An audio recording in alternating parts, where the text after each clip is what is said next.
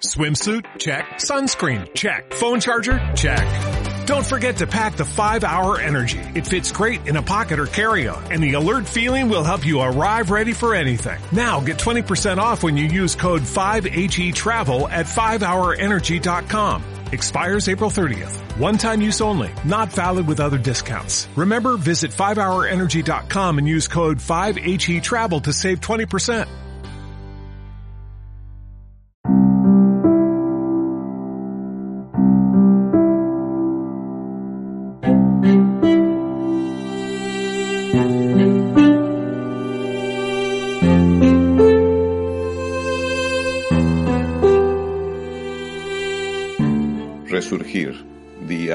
11, el ausente. Bienvenidos a todos a este devocional de 30 días. Mi nombre es Alberto Machuca. Si estás uniéndote por primera vez, uh, estamos en el día 11, es 11 de abril 2019. Estoy transmitiendo desde la hermosa ciudad de Boston y es un privilegio darte la bienvenida. Si estás tú desde el día número uno, gracias por seguir esos devocionales. Recuerda que son bienvenidas todas las opiniones, eh, saber qué te ha parecido, en qué te está ayudando, en qué te ha beneficiado o en qué no estás de acuerdo. Todo es bienvenido. Así que sabes dónde encontrarme. Puedes buscarme en Facebook, eh, Alberto Machuca Z, o en Instagram, Alberto Machuca, o en mi blog, eh, www.albertomachucablog.com. Me encantará saber tus comentarios. No olvides eh, registrarte en el podcast, ya sea en iTunes, iBox o Spotify, y allí poder recibir, si tú pones tu correo electrónico, vas a recibir, este, perdón, si pones tu correo electrónico en mi, blog, vas a recibir todos los anuncios, o si te suscribes a los podcasts, ahí también automáticamente vas a recibir las noticias de cada episodio. Pero bienvenidos a todos nuevamente. El día de hoy vamos a comenzar eh, este episodio en el, en el Evangelio de Juan capítulo 20, verso 24, que dice así, Tomás, al que apodaban el gemelo, y que era uno de los doce, no estaba con los discípulos cuando llegó Jesús. Así que los otros discípulos le dijeron, Hemos visto al Señor. Mientras no vea yo la marca de los clavos en sus manos, y meta mi dedo en las marcas y mi mano en su costado, no lo creeré repuso Tomás. Una semana más tarde, estaban los discípulos de nuevo en la casa, y Tomás estaba con ellos. Aunque las puertas estaban cerradas, Jesús entró y poniéndose en medio de ellos los saludó. La paz sea con ustedes. El Evangelio de Juan nos da a entender que en la primera ocasión que Jesús se apareció a sus discípulos, ya después de resucitado, Tomás, uno de los doce apóstoles, no se encontraba con ellos.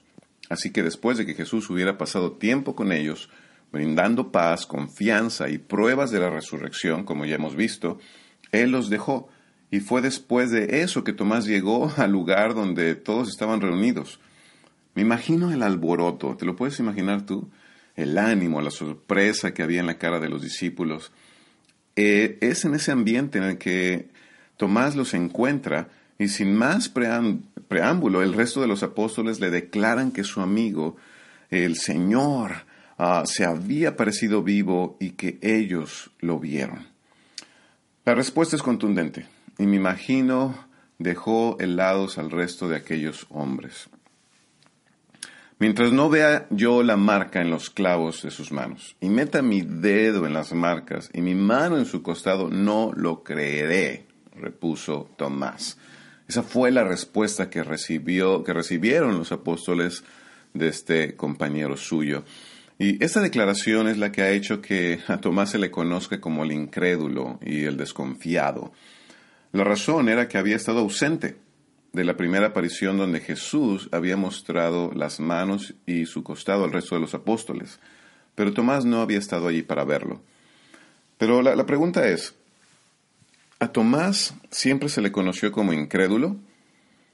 Para responder a esa pregunta necesitamos mirar otro evento en su vida. En el Evangelio de Juan, capítulo 11, verso 14, dice, Entonces Jesús, por eso, les dijo claramente, Lázaro ha muerto, y por causa de ustedes me alegro de no haber estado allí, para que crean. Pero vamos a donde está Él. Tomás, llamado el Dídimo, el gemelo, dijo entonces a sus condiscípulos, vamos nosotros también para morir con él. Bastante tiempo antes de la muerte de Jesús en la cruz, hubo un momento en la vida de Tomás en el que él estaba listo a morir por y con su maestro.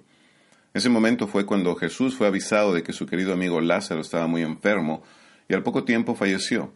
En ese momento, Jesús ah, decide encaminarse a Judea, región donde vivía Lázaro y sus hermanas, María y Marta. El único problema era, como lo relata el mismo Juan, era que la vida de Jesús corría peligro en esa región y por consiguiente la de sus discípulos. Al punto que le dijeron, Rabí, objetaron ellos, Hace muy poco los judíos intentaron apedrearte y todavía quieres ir allá. En el verso 8 del eh, Juan 11 dice esto. Así que es, es en medio de esta tensión donde encontramos versos más adelante a nuestro Tomás diciéndole a los demás discípulos, vamos nosotros también para morir con él. Los comentarios de este pasaje son variados. Para algunos, Tomás está expresando su inmenso amor y fidelidad a su maestro, que esta frase le está la está diciendo con toda convicción, lleno de valor, expresando también que acepta cualquier destino que tuviera que vivir al lado de Jesús, incluso la muerte. Por otro lado, se pudiera entender como alguien pesimista, que está diciéndole a sus compañeros que ir, que al ir con él, con Jesús, también van a morir. Ah, frase que nace tal vez por el peligro inminente, que significa ir al lado de este joven maestro Galileo, ah, al que más y más personas se estaban convirtiendo en sus enemigos. Como haya sido, yo veo dos cosas. Uno, Tomás sabía que la decisión de seguir a Jesús implicaba poner en peligro su vida. Dos, a pesar de saber esto último, decidió quedarse a su lado todo el tiempo. La pregunta es ¿por qué? ¿Por qué sabiendo que su vida corría peligro decide convertirse en su discípulo y permanecer cerca de él? Por la misma razón que la mayoría de nosotros tomamos decisiones todos los días. Esperanza. Así es, esperanza. Cada día salimos de casa con la esperanza de regresar, ¿sí o no? Contraemos matrimonios con la esperanza de que tendremos una maravillosa vida al lado de la persona amada. Aceptamos un empleo o iniciamos un negocio con la esperanza de que seremos prosperados y nuestros sacrificios tendrán una recompensa ahora y en el futuro. Si no fuera así, ni siquiera nos levantaríamos de nuestras camas. ¿No lo crees? Está más que documentado que cuando pacientes que padecen diferentes enfermedades tienen esperanza de sanar o de estar de nuevo con sus seres queridos, ellos tienen mayor posibilidad de recuperar la salud a comparación de las personas que carecen de esta esperanza.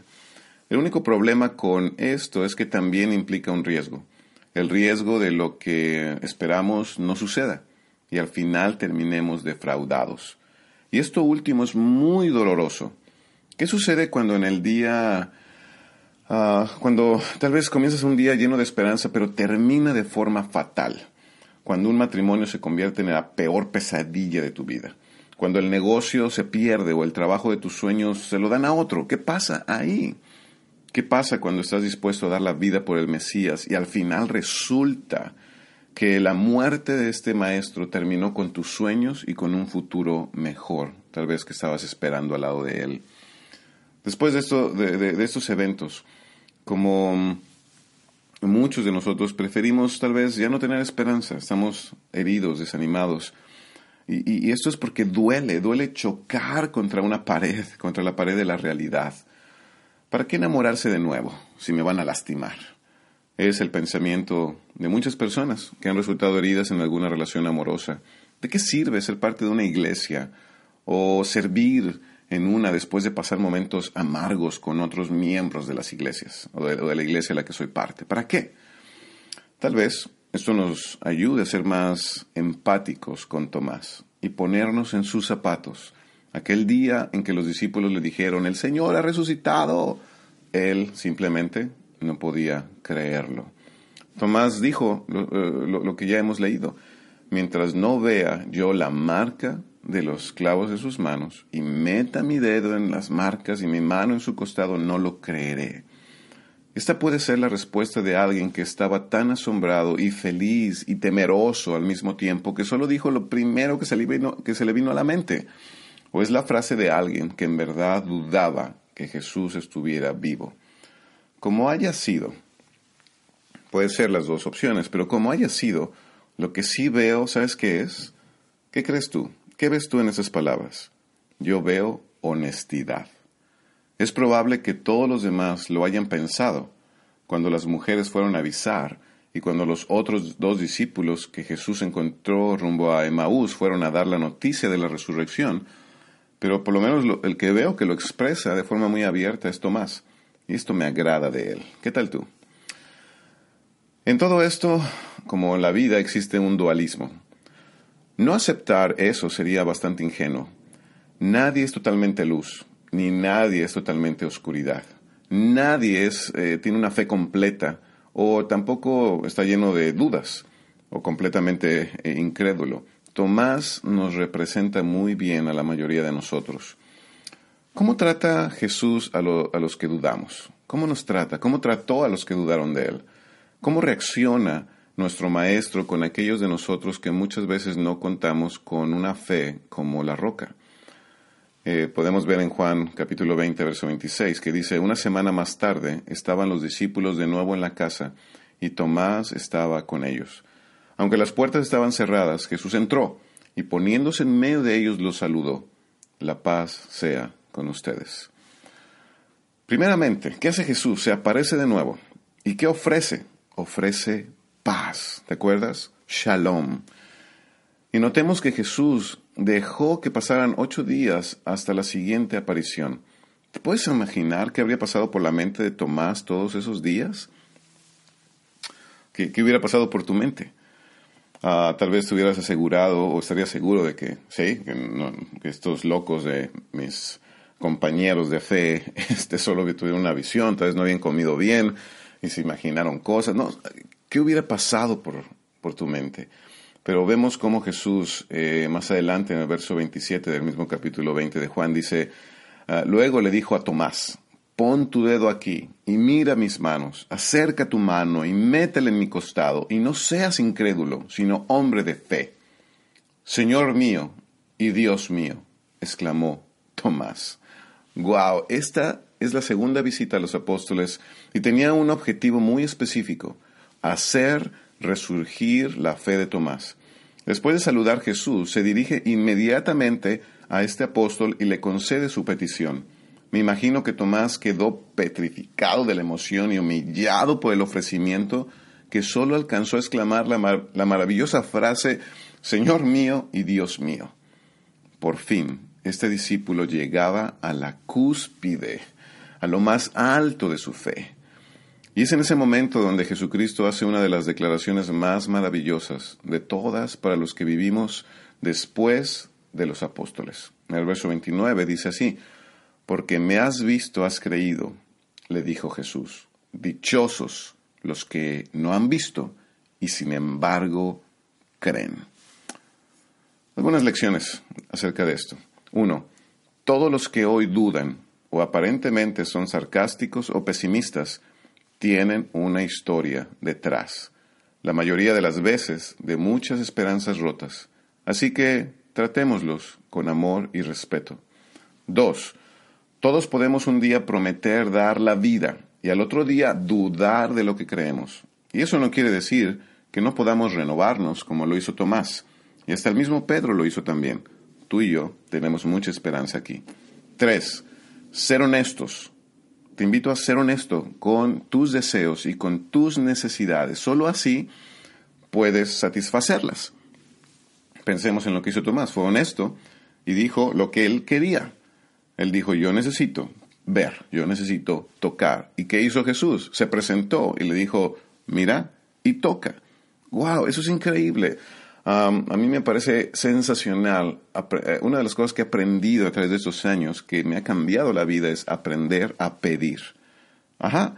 Muchos no sabemos pedir. Mucha gente no pide porque tiene miedo de no recibir, tiene miedo de ser decepcionada, tiene, tiene miedo que le digan que no. Pero sabes que no, olvídate de eso. Cuando aprendes a pedir lo que deseas, lo que necesitas, estás mucho más cerca que los demás de satisfacer estas necesidades y estas peticiones. Así que sé honesto, aprende a pedir, aprende a expresar. Y cuarto, no importa si parece tardar la respuesta. Jesús busca a los suyos como un buen pastor. Te animo a ser abierto con tus dudas en tu oración esta mañana, o esta tarde, o esta noche, y aún con tus esperanzas rotas y con tus heridas si las tienes, que seguro que sí. Y busca recordar que más dichosos son los que creen sin haber visto. Bendiciones.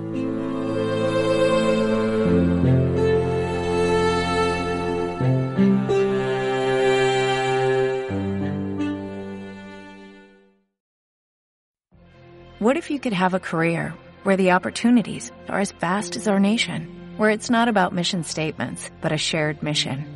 At U.S. Customs and Border Protection, we go beyond to protect more than borders, from ship to shore, air to ground, cities to local communities. CBP agents and officers are keeping people safe. Join U.S. Customs and Border Protection and go beyond for something far greater than yourself. Learn more at cbp.gov/careers.